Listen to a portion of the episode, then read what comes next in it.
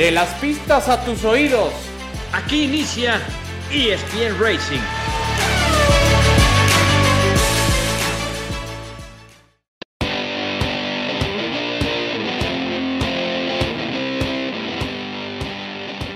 ¿Qué tal? ¿Cómo están amigos? Qué gusto saludarles. Bienvenidos, esto es ESPN Racing. Justamente cada vez más cerca del Gran Premio de México. Antes tenemos una parada en Austin, Texas para el Gran Premio de las Américas. Vamos a platicar de esto, de otros temas que tienen que ver justo con Checo Pérez, con Mercedes, con McLaren, qué esperar de lo que falta. Cinco carreras por delante. Junto a Alex Pombo, Adal Franco, soy Javier Trejo Garay. Querido Alex Pombo, ¿cómo estás? Gusto de saludarte. ¿Qué tal? Buenos días, buenos días a todos, Adal, Javier, pues ya emocionado porque como dices viene la Fórmula 1 a Norteamérica, ya lo decías Austin, luego México y también pues veremos más adelante Las Vegas a ver qué depara y sobre todo pues nerviosos para ver qué, qué, qué nos trae Checo. Y que de esas carreras que está, digamos que enumerando Alex Pombo, mi querido Adal Franco, varias, en varias de ellas Checo va a correr como local, ¿no? ¿Cómo estás? Gusto saludarte. ¿Cómo estás, Javier, Alex? Les mando un necesitado, caluroso abrazo porque ya empezaron los fríos, al menos acá en la Ciudad de México, ya está haciendo, ya está haciendo el llamado frijolito. Sí, correrá como local Checo Pérez en, estas carreras que mencionas. Yo sigo, pues con esa duda, ¿no? Entiendo que se sentirá arropado, se sentirá apoyado, que estará en casa, tanto en Austin como en México, pero mi duda es si eso no le puede generar más presión, ¿no? Porque todos en México esperamos que pueda estar al menos en el podio, que pueda entregar un resultado así de grande y cualquier otra cosa que no sea así, pues podría también generarle mucha presión interna y externa, ya lo estaremos platicando. Ese es un buen punto de partida para este espacio de ESPN Racing, porque yo leía recientemente en un diario, no sé si fue un diario brasileño, diario O Globo, que decía que Red Bull ya le había puesto un ultimátum a Checo Pérez, que de no obtener el segundo lugar, el subcampeonato, vamos, en la temporada, quedaría fuera del el equipo de Red Bull. No importa que tenga contrato vigente, no importa, sabemos que Red Bull lo puede hacer, lo sabe hacer. Hay, hay recursos legales y hasta económicos para, para terminar un contrato de manera anticipada. Pero no sé la opinión de ustedes, Alex, Adal, empieza contigo si quieres, Adal, acerca de, a ver, creo que todos lo pensamos, no lo tiene que decir un diario brasileño, para que tengamos ahí como una piedra en el zapato esta cochina posibilidad de que si las cosas no se le dan a Checo Pérez, porque son solamente 30 puntos de ventaja los que tiene sobre Lewis Hamilton, porque quedan cinco carreras y quedan también dos sprint. Esto supone entonces más puntos en disputa, lo cual puede ser una magnífica noticia para Lewis Hamilton. Si las cosas no se dan, creo que por ahí podría ser. Es decir, ¿Tú ves posible, eh, Adal, que si Checo no logra el subcampeonato, quede fuera de Red Bull para el 2024? A ver, eh, no dudo que Red Bull sea capaz de eso, porque lo han hecho con otros pilotos, entonces no sería algo nuevo ni descabellado de pensar. Lo que sí no estoy tan convencido que esa información sea real, porque desde hace rato estamos estamos leyendo o escuchando noticias alrededor de Checo que me parece que más que ser, ser reales, lo único que están buscando es generarle todavía más presión de la que de por sí ya tiene Checo Pérez, ¿no? Si, si Checo tiene contrato, pues Red Bull tendrá que cumplírselo. Y, vuelvo a lo que hemos dicho en, en varios podcasts anteriores. Checo tiene calidad, tiene condiciones, es un buen piloto, no se ha adaptado al auto después de las actualizaciones. Se hablaba de una solicitud por parte del mexicano para pedir las especificaciones que había a principios de temporada, solicitud la, eh, cual fue negada. Entonces, no es mal piloto, pero puede haber otros igual o mejores que él. Sí, ahí estoy de acuerdo. Podría haber otra alternativa. No para 2024, porque la mayoría de los pilotos de ese nivel el piloto de Red Bull pues tienen asiento confirmado para la próxima temporada. Otro boleto será 2025. Entonces, yo no creo en ese sentido que se pueda dar. Ahora, comercialmente hablando, Checo tiene una gran ventaja en su favor. No hay otro piloto en toda la grilla que pueda ofrecer lo que Checo te da. Por eso insisto, yo no creo que se vaya a, dar esto. ¿Que es posible? Sí, sí es posible. Yo no creo que lo vaya a hacer Red Bull. nada más para entender y, que me caiga bien el 20. O sea, difícil, eh, ¿crees eh, que pueda perder su lugar aunque termine en el tercer lugar de la clasificación, Adal? No ves manera de que pierda ese. Ok. o sea, insisto, no es descabellado. Habría que ver cómo lo pierde, etcétera pero si llegara a terminar, vamos a decir, tercero en el Campeonato Mundial de Pilotos, pienso que le podrían respetar su contrato al menos en las primeras carreras, ¿no? Decir, ok, ahora sí estás en cuenta de 3 y 2, como dirán en béisbol, ¿no? ¿Tú qué opinas, Alex Pombo? ¿Lo ves posible? ¿Estás de acuerdo con, eh, con Adal? Porque yo, yo, yo he de confesar que sí, como aquel famoso meme, tengo miedo. Yo sí tengo miedo. Pues mira, Primero te quiero decir que todos esos que inventan, inclusive seguro lo vieron en las redes sociales y repercutió tanto que hasta Checo salió diciendo en una entrevista que, que no se va a retirar, que no va a salir. Palabras de Checo, a menos de que haya sido un doble, porque ya llegamos a ese nivel que yo creo que alguien consiguió un doble, lo maquilló y dijo, o sea, para mí, primero, esos medios son baratos medios baratos que quieren llamar la atención porque necesitan, pues no sé si likes o, vivan de, de, esa manera e inventan puras pues, payasadas de, de, de, que, de lo que salió y que un eh, alguien integrante de Escudería Telmex, pero que ya había salido, que muy lejanos, sin dar nombres ni nada, se me hace demasiado barato, corriente, chafa, malo, y también lo que dices, ¿no? Al final, sea Globo, sea Auto Sprint, sea Auto Sport, sea quien sea, como lo he dicho, es muy fácil criticar desde una computadora, muy fácil criticar desde un escritorio eh, con una pluma y un papel, pero al final, eh, Checo me gustó que salió a decir que, que está trabajando, que está que no es cierto, que eran rumores de que si salía, que si no salía. Y, la prensa y todos somos los que están eh, eh, trabajando y sabemos que así funciona la Fórmula 1. Yo les contaba alguna vez una anécdota que se peleó Nicky Lauda con Bernie Eccleston y fue cuando le llamaron a Héctor Alonso Rebaque para que se fuera a Brabham. Y así es, así es la Fórmula 1, eh, así son las carreras y en especial la Fórmula 1. Ahora, lo que decía Dalde y, y Checo definitivamente, hay que dar resultados es, eso, eso es un hecho y por eso estás ahí, porque hay que dar resultados.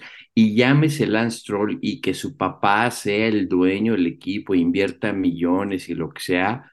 Si Lance Stroll no da resultados, también va a estar fuera y hay que dar resultados. Ahora, en este caso, por ejemplo, de Checo, sí, ya lo hemos platicado, tiene que enfocarse ese segundo lugar.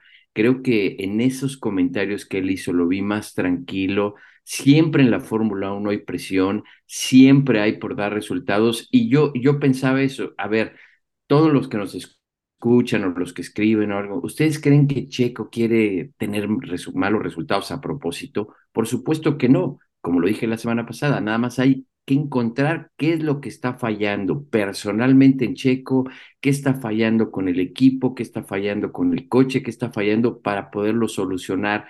Y la clave es tratar de que se clasifique un poco más adelante porque de ahí es de donde se están generando los problemas. Creo que ahí es donde debe de mejorar Checo para no meterse en problemas en carrera. Los escucho a ustedes y me quedo un poco más tranquilo, confieso. Confieso que me quedo más tranquilo. Me vuelve el alma al cuerpo después de haberlos escuchado. Pero a ver, si hay algo que se juega eh, en Austin, Checo, ¿no? Alex, digo, no sé, a ver, son 30 puntos de diferencia con respecto a, a, Luis Hamilton. Entonces, a querer o no, por supuesto que la presión, como bien decía Adal, ahí está. O sea, ese es un hecho. La presión no se va a terminar hasta que termine ya la temporada o hasta que Checo asegure ese eh, primer lugar, perdón, ese segundo lugar de la clasificación de, de, la, de la temporada. ¿Qué se juega entonces, mi querido Alex Pombo, eh, Checo este fin de semana allá en el circuito de las Américas? Pues dar resultados, de estar ah, sumando puntos, terminar adelante de, de, Hamilton. Pero fíjate que al final aquí ahorita que hablabas y mencionabas esto, está como cuando un equipo, vamos a decir, eh, de lo que nos gusta a todos también, el fútbol americano. Eh, un equipo viene ganando se va por dos anotaciones o tres arriba, eh, tiene esa ventaja y de pronto pierde el momento y otro equipo empieza a anotar, a anotar y empiezan a recortar y empieza a haber preocupaciones y el otro equipo celebra y está, a ver, espérame, sigues ganando, sigues adelante, sigues teniendo la ventaja en los puntos, que es lo que vale. Son 30 puntos, ok. El objetivo es, termina adelante de Hamilton, eh, porque al final Checo sigue segundo en el campeonato, sigue teniendo esa ventaja. Entonces, así de claro, terminar adelante de Hamilton y seguir sumando. Eh, lo he dicho, es más fácil decirlo, pero al final que Checo solito se quite esa presión y le van a dar los van a llegar los resultados, porque el talento ahí está, lo ha hecho en otras ocasiones, nada más es cuestión que se le acomoden las cosas, pero al final son 30 puntos y Checo tiene la ventaja sobre Hamilton.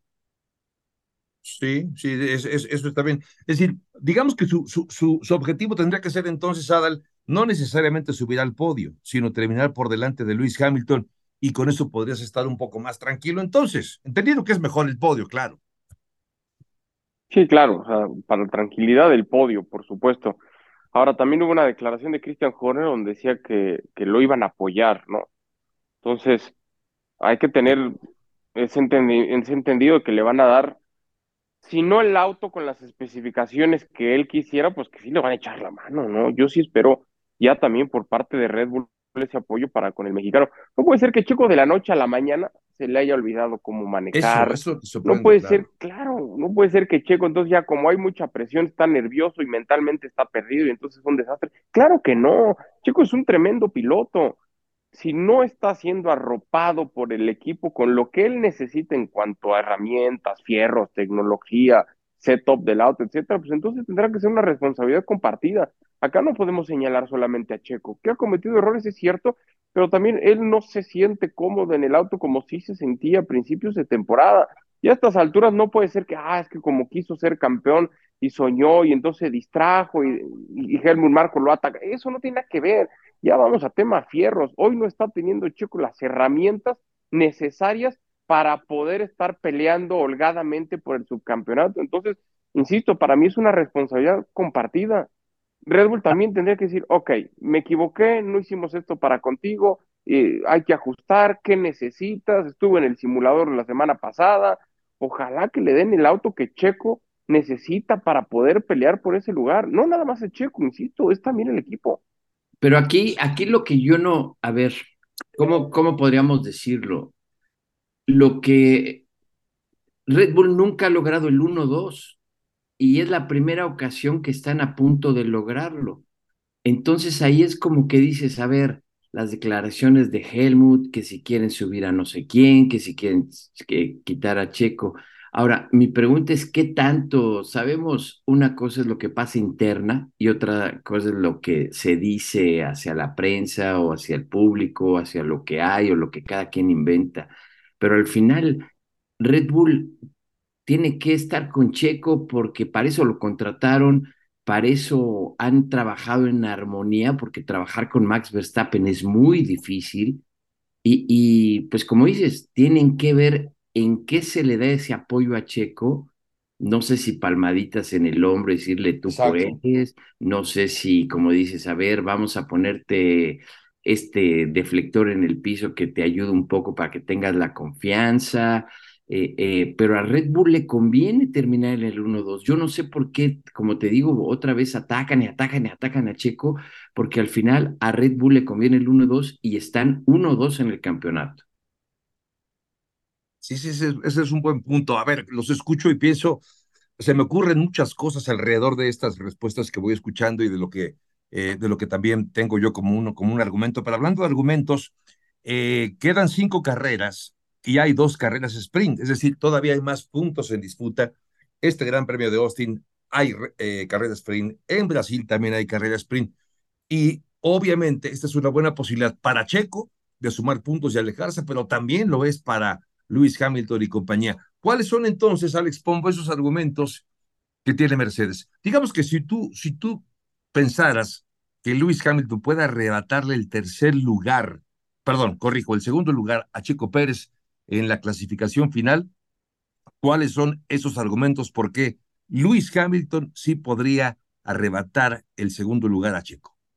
Mira, aquí lo más importante, y ahorita que dices de Mercedes, y pasó en el, eh, en el Gran Premio pasado, vimos cómo George Russell, y aunque Luis Hamilton le fue a pedir disculpas, obviamente eh, a lo mejor sí lo siente Luis Hamilton, a lo mejor las acepta George Russell, pero al final en el fondo tú sabes que ya van varias carreras que han tenido contactos, que Luis Hamilton ha sido demasiado agresivo con Russell.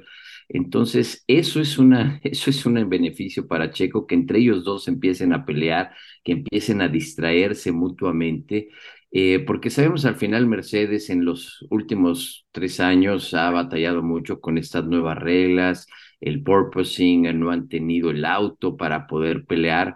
Lewis Hamilton es un gran campeón, por algo siete veces. Ese instinto también de querer ganar, de querer terminar adelante es lo que ha provocado esos problemas con, con George Russell.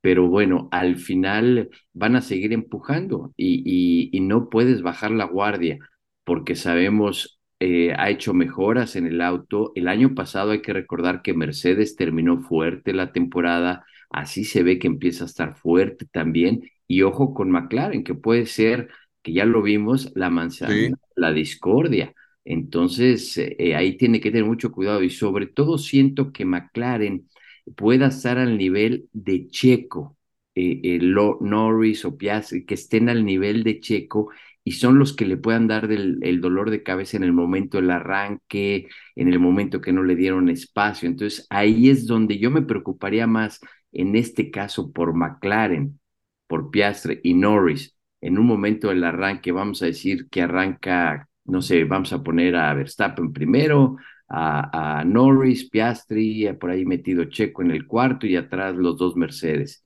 En el momento del arranque, Piastri, ahí, y ahí es donde puede meterse un Lando Norris, y, y es, eh, ese es el dolor de cabeza, creo que para Checo. Por eso de ahí, como te decía, lo mejor que puede hacer es clasificarse lo más adelante, que además son estilos, te voy a decir.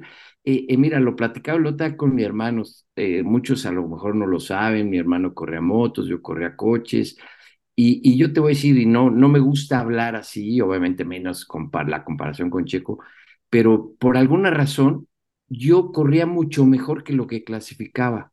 Una vuelta no se me daba pero en carrera tomaba ritmo y siento que lo que le pasa a Checo.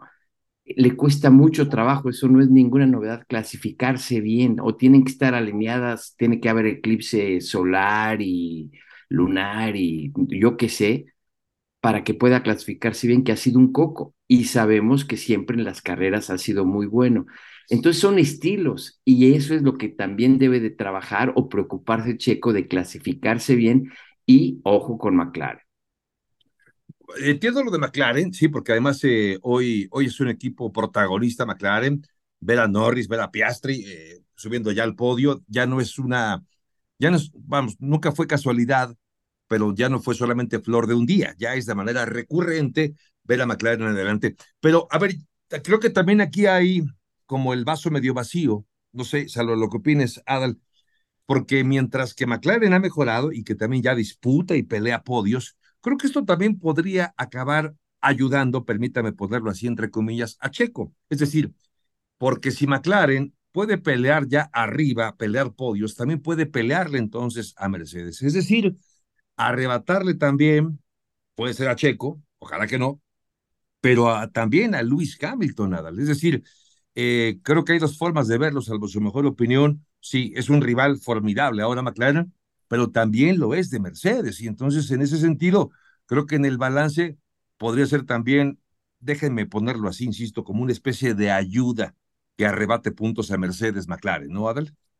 No, totalmente de acuerdo, lo dices muy bien. Hoy el mejor, fíjate lo que son las cosas, hoy el mejor compañero de Checo en la Fórmula 1 es George Russell porque al final ese incidente que es culpa de Hamilton, él lo aceptó y, demás, pues ese, ese incidente por esa pelea interna que él también sostiene con su coequipero, pues le ha mantenido el, margen que, le ha dado este mini colchón que ahora tiene Checo. Si no fuera por eso, olvídate, estaría mucho más metido en problemas Checo. Entonces, esa, esa batalla interna que tienen entre los dos pilotos de Mercedes, directamente, ni siquiera indirectamente, directamente le termina beneficiando a Checo para poder aspirar a ese segundo puesto, por supuesto.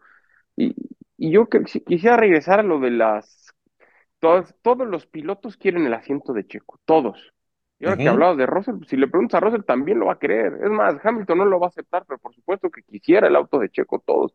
Entonces, Checo tiene que estar concentrado en que hoy es piloto de Red Bull, tiene contrato para la próxima temporada, que sí está en riesgo, es una realidad. Hoy tiene que apoyarse de absolutamente todo, de la pelea que tienen los Mercedes, del bajón que tuvo Aston Martin, que Fernando Alonso como que se, se retrasó un poquito, tiene que ayudarse de absolutamente todo y volver a confiar en las herramientas que él tiene en su talento y después en las que estoy pidiendo que Red Bull le dé, ¿no? a partir de ahí todo le beneficia a Checo Pérez. Eh, lo dices muy bien, este duelo que hay en Mercedes, por supuesto que beneficia a Checo. Sí, eh, el deporte es así, ¿no? Esta, esta combinación de aciertos y errores, de, de, de haberes y de, y de deudas y de ir sacando la calculadora. Por eso creo que creo que se va a poner muy interesante. Eso sí, ¿eh? la definición del segundo lugar se va a poner muy interesante. Y de Max Verstappen, evidentemente, no, no esperemos ayuda de Max Verstappen por lo que ya vimos el año pasado y también por lo que hemos comentado aquí. Eh, para, para Max Verstappen poder terminar la temporada 2023 por arriba de Alan Prost en cuanto a más triunfos, porque tiene 52 históricamente, Alan Prost por 49 que tiene el piloto neerlandés, pues está a tres de empatarlo y a cuatro de superarlo. Quedan cinco carreras, hombre. Desde aquí, Max Verstappen ve una nueva marca, superar a Alan Prost, y eso va a pretender hacer.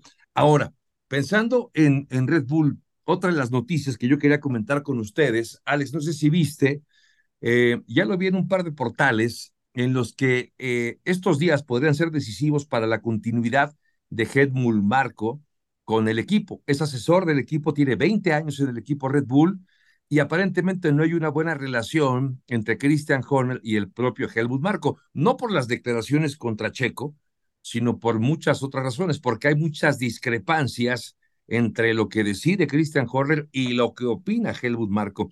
Y parecería que eso está metiendo ruido al interior del equipo.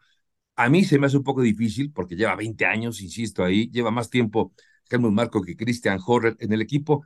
¿Ves posible la salida de Helmut Marco? Y no sé si esto acaba ocurriendo si le quite un poco de presión también a Checo para el próximo 2024, ¿no? Sí, sí, sí lo veo muy viable, eh, lo hablábamos y, y...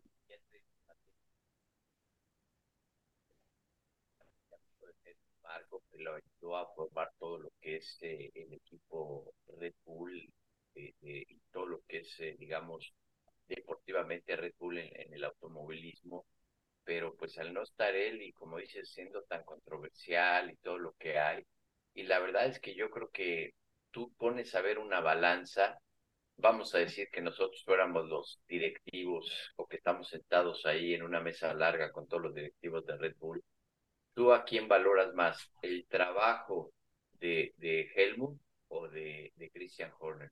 Yo, el de Christian Horner.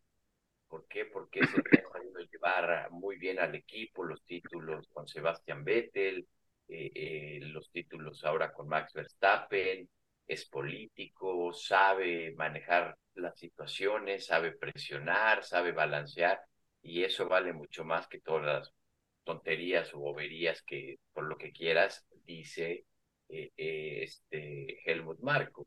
Entonces, al final, yo como directivo, pues yo me quedo con Christian Horner, no con Helmut Marco, y de por sí ya la Fórmula 1, por eso eh, alguien escribió ese libro del Club de las Pirañas, porque ya de, todos modos estar en la Fórmula 1 es, es muy complicado, pero pues también la Fórmula 1 ha cambiado y ahora tiene todo que ser políticamente correcto, porque si no alguien se va a sentir. Sí, parecería que es una, es a, a darle una es decir, hay, hay, una, no sé si lucha de poder, porque el, que tiene ahí la, la, la, la, sartén por el mango es Christian Horner, pero yo había escuchado también, por ejemplo, no estaban de acuerdo en varias de las opiniones de Yuki Tsunoda, por ejemplo, decisiones de mantener o no a Tsunoda, otras de las gestiones del, del equipo que son criticadas por el propio Helmut Marco. Entonces, eh, a ver, yo no le, yo no le deseo mal a nadie ni que alguien pierda su empleo, pero evidentemente sí, creo que Helmut Marco también tiene la boca más grande que los pies, ya ¿no? Tienes, ya tienes su futuro asegurado, Helmut Marco. No, sí, me queda claro. Me queda claro. Él, él creo que debería estar jubilado desde hace algún buen tiempo y no lo digo en un tema peyorativo, porque creo que con la edad que tiene y con el dinero que acumuló, hombre, podría estar mucho más tranquilo, pero pues le gusta estar ahí en el ajo, ¿no, mi querido Adel? Sí, sí, sí, le gusta, le gusta estar metido ahí, le gusta el mundo de la Fórmula 1, le gustan los reflectores, le gusta tratar así a los pilotos de esa, de esa manera. No estoy diciendo que bien o mal, tratar así de ejerciendo ese tipo de presión, etcétera. Está fuerte el rumor sobre esa separación entre él y Christian Horner. Habrá que estar bien metido adentro. Creo que, como explicaba Alex al principio, pues las noticias que, que luego salen son muy sensacionalistas, no todas son muy ciertas. Habría que, insisto, estar muy, muy metido ahí para conocer, porque siempre en los grandes premios los vemos juntos, eh, ahí en los hospitalities, platicando y platicando bien, riéndose. Al día de hoy yo desconozco esa información, sinceramente, si, si hay pleitos, si están distanciados, si están bien o no, pero creo que ya es tiempo de que pueda ceder la, la estafeta y también el máximo control en ese sentido a Cristian Jorge, ¿no? Que es el, es el manda más, pero al final siempre ha tenido esa figura de, de Helmut Marco ahí como, pues quizá no dándole la libertad en un 100%, y creo que se ha ganado a todas luces Christian Horner, haciendo a Red Bull lo que es hoy en día, claro, con, con los recursos financieros, con los pilotos que ha tenido, etcétera, pero Christian Horner tiene un mérito absoluto, rotundo, total, y ya merecería ser el, el vamos a llamarle, el, el, dominador total de las decisiones sin tener que esperar tanto, ¿no? Claro, el dueño nada más es la última, el último ok, pero, pero Helmut Marco, yo estoy de acuerdo, tendría ya para mí que tener un, un rol de otra manera distinto, no sé si en la Fórmula 1, no sé si en otro equipo, no sé si en su casa, no, no lo sé, pero sí ya pareciera que ya pasaron sus mejores tiempos en ese sentido. Sí, que también hay que darle su mérito a Helmut Marco, ¿eh? porque como te decía, cuando empezaron a fundar todo este equipo y toda esta imagen, pues él también tuvo que ver, entonces también claro. hay que darle su mérito. Que ya se le bote la canica, pues es otra cosa. Hacía mucho que no escuchaba lo de que se le bote la canica, pero sí coincido con ustedes. Sí, eh, Helmut Marco, hace un año, justamente por estas fechas, no sé exactamente el día, murió Dieter Matesich, ¿no? quien era el propietario y cofundador de, de la empresa Red Bull y me parece que justamente ahí se entró, entró alguien a hacerse cargo de estas operaciones y, y esta persona que no recuerdo su nombre es eh, quien aparentemente no está muy a gusto con lo que está haciendo Helmut Marco. Así que bueno, ya veremos si ocurre o no ocurre. Lo que sí va a ocurrir es el Gran Premio de las Américas este fin de semana, donde Adal Franco estará presente, por cierto. Ya, ya, ya está preparando su beliz para ir a disfrutar de esta carrera y me da, me da un poco de envidia, mi querido Adal, que vayas a el circuito de las Américas. Sí, ahí estaremos, ahí estaremos, afortunadamente, eh, pendiente de todos los espacios de ESPN, de Sports Center, reportando todo lo que, lo que vaya a ocurrir, pero, pero después me das más envidia tú, la voz oficial del Gran Premio de la Ciudad de México. Pues este, sí, me siento muy privilegiado, sin duda, me siento muy privilegiado, pero hombre, pues este, ir a las Américas, al circuito, está, está interesante. Oigan, bueno, no? Estamos llegando al final eh, de, de, este podcast. Yo quisiera, antes de, de, de, tocar retirada, pues obviamente llegar a estos pronósticos de, que cada vez los hacemos, intentamos hacerlo menos con el corazón. A veces me gana el corazón a mí. Hoy voy a, a, voy a intentar hacer un, un, un, pronóstico poniendo el cerebro, no el corazón por delante. Adel, Paul, bueno, a ver, ojo, que hay carrera sprint. Para no hacer tanto rollo, ¿quién se lleva el sprint? Adel. En la carrera sprint se la va a llevar Lando Norris. No le, pie, conste, no le conste que arriesgué, ¿eh? Conste que arriesgué. Yo pensé que se había cortado la transmisión, no, es que estaba pensándolo, Adal. Pensando, estaba haciendo eh, cuentas, saqué la calculadora. Lando Norris, fíjate que me gusta, me gusta un McLaren. Tú, Alex, ¿quién se lleva el sprint? Pues no, yo no voy a arriesgar, ¿para qué te digo? Max Verstappen. Y, y, pues esperemos que Checo suba al podio. Te estás viendo más, más Max Verstappenista que el propio Adal Franco, pero está bien, me gusta.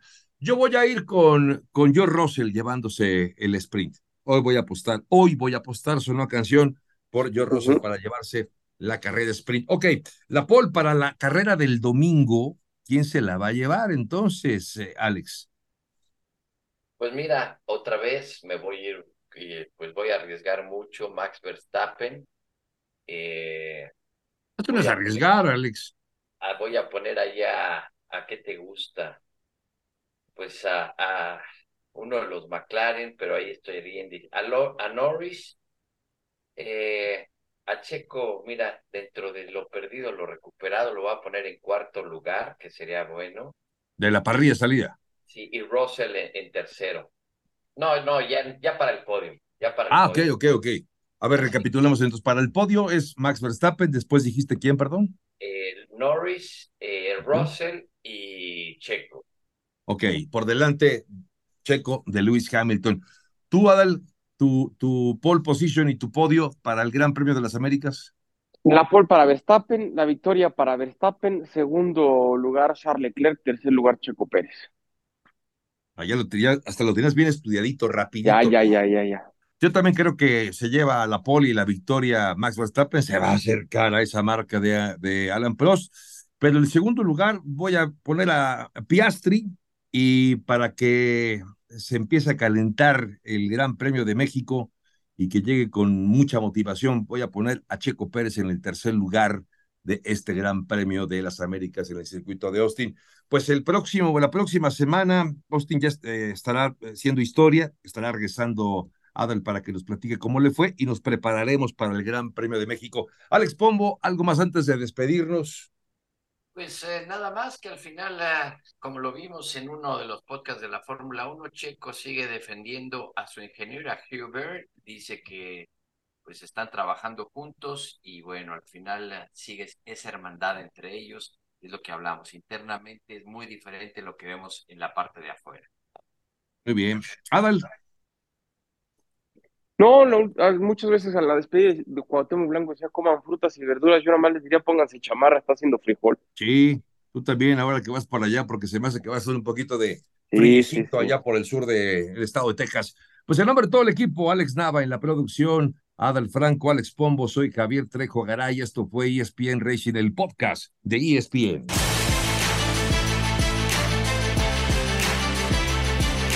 De las pistas a tus oídos. Esto fue ESPN Racing.